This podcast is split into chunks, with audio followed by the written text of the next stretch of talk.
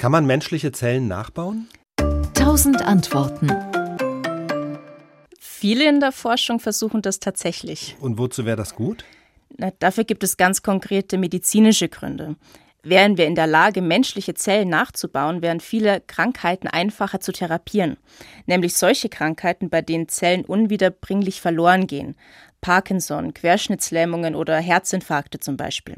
Hier die Zellen zu ersetzen und die Funktion der betroffenen Körperteile wiederherzustellen, ist eine große Hoffnung. Ein anderer Einsatzbereich von künstlichen Zellen wäre die Produktion von Arzneimitteln. Früher wurde Insulin aufwendig aus der Bauchspeicheldrüse von Schweinen isoliert. Heute produzieren Einzeller wie Bakterien und Hefezellen das Hormon für Diabetiker.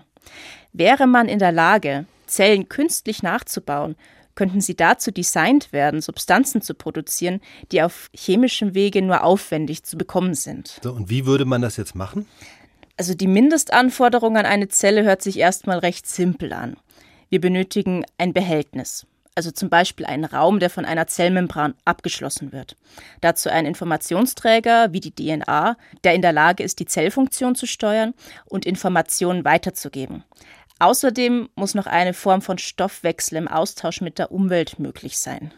Dann gehen wir es doch mal der Reihe nach durch. Also DNA zusammenbauen. Wie sieht es da aus? Da ist man tatsächlich schon recht weit. Die Fertigung von DNA-Strängen aus mehreren tausend Einzelbausteinen ist problemlos möglich. Auch der Nachbau des gesamten Genoms eines relativ unkomplexen Lebewesens wie des Poliovirus hat bereits funktioniert. Der Nachbau des kompletten menschlichen Genoms, das aus etwa drei Milliarden Einzelbausteinen besteht, ist bisher aber noch nicht gelungen. Okay, also das wäre die erste Hürde. Dann hast du gesagt Stoffwechsel. Ähm, das muss möglich sein. Kann man das nachbauen? Da sieht es sogar noch komplizierter aus.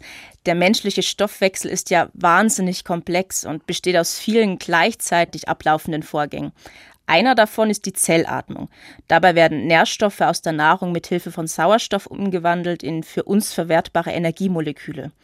Und allein bei diesem einen Prozess finden mehr als 20 chemische Reaktionen statt und mehr als 20 Stoffe sind beteiligt. Und dann wird es kompliziert und das kann man dann doch nicht so leicht nachbilden. Richtig, das geht bisher nur bei einzelnen Vorgängen. Zum Beispiel haben es Forschende in Bordeaux und Magdeburg geschafft, eine Modellzelle zu bauen, in der zumindest zwei Reaktionen ablaufen, an denen sechs Stoffe beteiligt waren. Okay, aber jetzt nehmen wir mal an, das gelingt mal irgendwann, dann hätten wir eine DNA ein Stoffwechselsystem und dann fehlt noch die, die Zellmembran. Genau.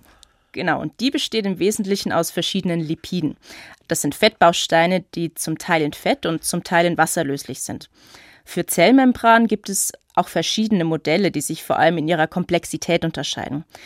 Aber selbst die komplexesten Modelle erfüllen längst noch nicht alle Funktionen, die eine Zelle zum Leben braucht. Die Weiterleitung von Reizen und der Transport von Nährstoffen wird von Proteinen erledigt, die in der Lipidmembran eingebaut sind. Wie genau der Einbau solcher Proteine funktioniert, ist aber unklar. Es wird also noch dauern, bis es die erste funktionierende synthetische Zelle gibt. Und bis dahin arbeiten die Forschenden weiter daran, die gesamte Zelle und ihre Prozesse zu verstehen, um sie dann von Grund auf neu aufzubauen. SWR Wissen. Tausend Antworten.